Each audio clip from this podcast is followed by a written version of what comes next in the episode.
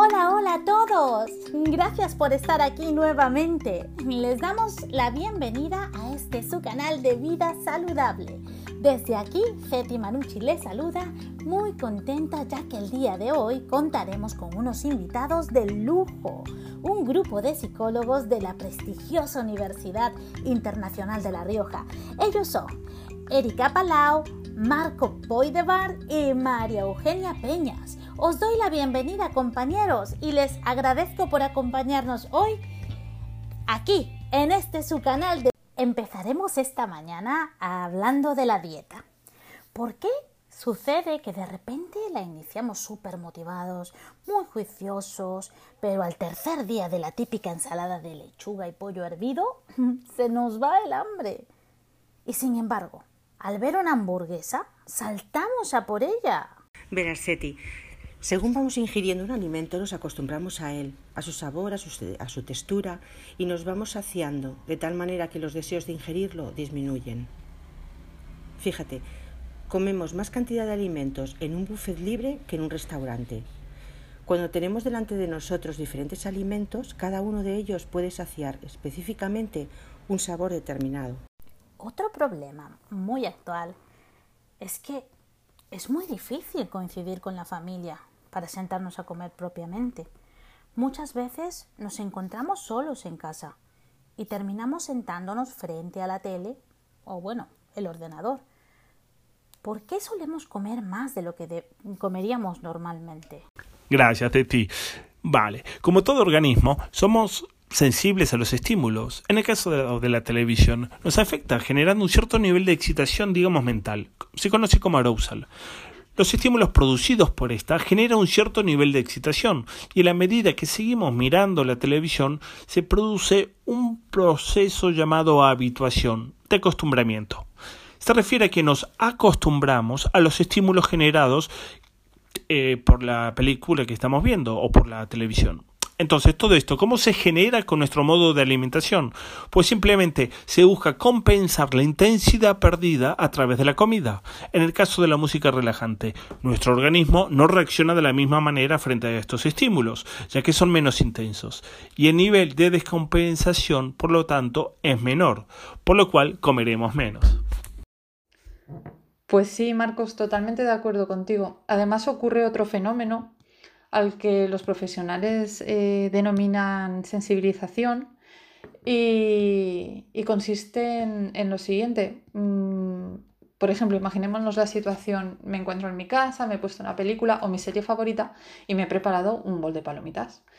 Pues eh, como mi atención está completamente dirigida hacia lo que está ocurriendo en la televisión, prácticamente lo que estamos comiendo, estamos comiendo por inercia. No controlamos ni la cantidad de comida que estamos ingiriendo, ni, bueno, mucho menos las, las calorías. Y eso es porque nuestro organismo está solicitado por los estímulos generados por la película. Así que cuidado, que mentalmente estamos teniendo muchísima actividad, pero a nivel física ninguna. Y esto, bueno, sería una fórmula fatal para el aumento de peso. Acabamos de recibir una pregunta. Cada vez que me siento a ver la tele, siento la necesidad de estar picando algo. ¿Es acaso que la tele da hambre? Gracias por tu pregunta. Y sí, suele suceder lo que dices. Esto se debe a un condicionamiento. Permíteme explicarlo.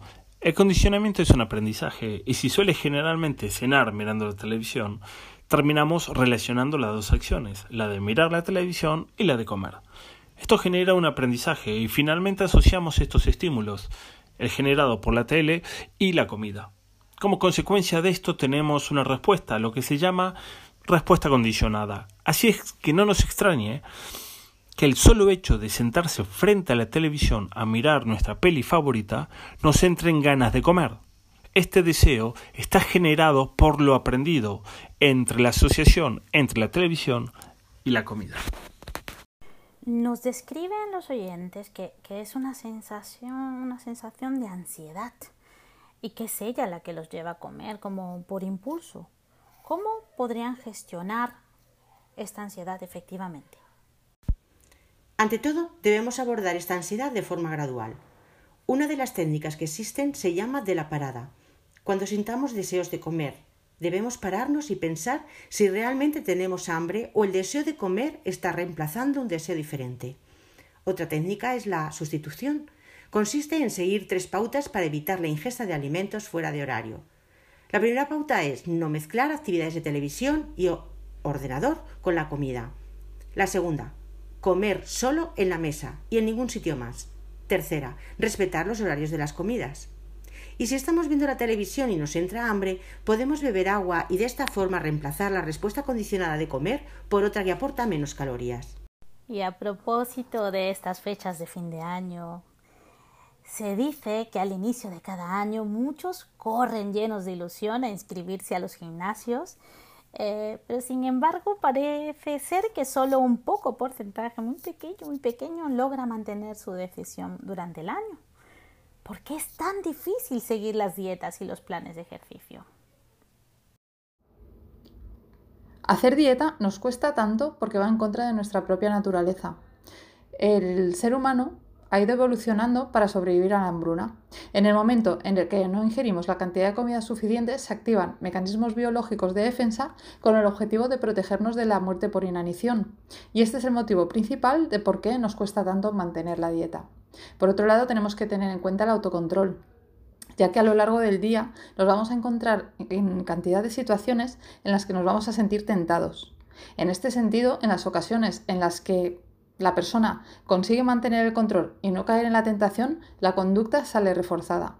Sin embargo, con que solo caiga una vez en la tentación, la persona se va a sentir fatal y tendrá en cuenta solo ese momento de debilidad y no todos los anteriores en los que se ha mantenido el control.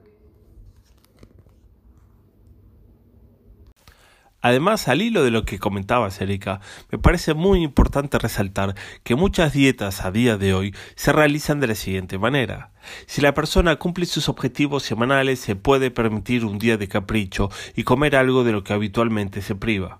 De esta forma aumenta su motivación, ayuda a mantener el autocontrol y la conducta sale reforzada se van marcando como metas a corto plazo, lo que también repercute directamente en la motivación y la dieta, vamos, no se hace tan pesada. Entonces, ¿cómo hacemos para lograr nuestros objetivos? ¿Mantenernos fieles a nuestro plan sin morir en el intento? Ante todo, no obsesionarnos.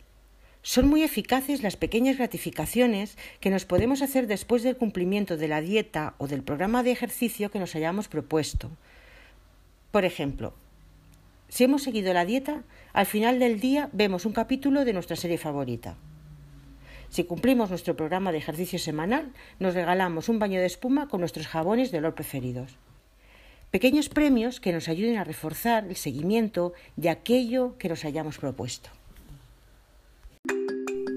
Bueno, bueno, si les parece compañeros, quisiera resumir brevemente los consejos que hemos compartido para que nuestros oyentes puedan aplicarlas desde hoy mismo. Lápiz y papel. Primero, planificar nuestros menús con anticipación, teniendo en cuenta el efecto buffet libre del que hablábamos antes, que las comidas sean variadas a lo largo del día, pero dentro de cada comida no ofrezcamos tanta variedad. Segundo, Evitar comer frente al televisor u ordenador. Esto podemos reemplazarlo por oír música que nos relaje. Tercero, aprender a gestionar nuestra ansiedad. Pararnos a pensar si realmente tenemos hambre.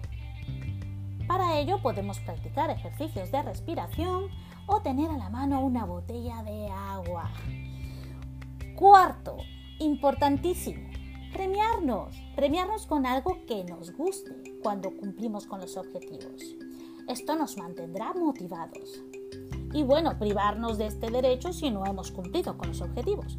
Finalmente, recomendarles una herramienta muy útil, que es la de tener un cuaderno donde anotar al final del día lo positivo y lo negativo que sucedió, cómo lo hubiéramos podido hacer mejor, cómo, cómo se hubiera podido tratar y por supuesto no olvidar siempre de tratarnos con mucha amabilidad, con cariño, ya que sabemos que el camino no es fácil, pero seguimos aquí, trabajando para ello.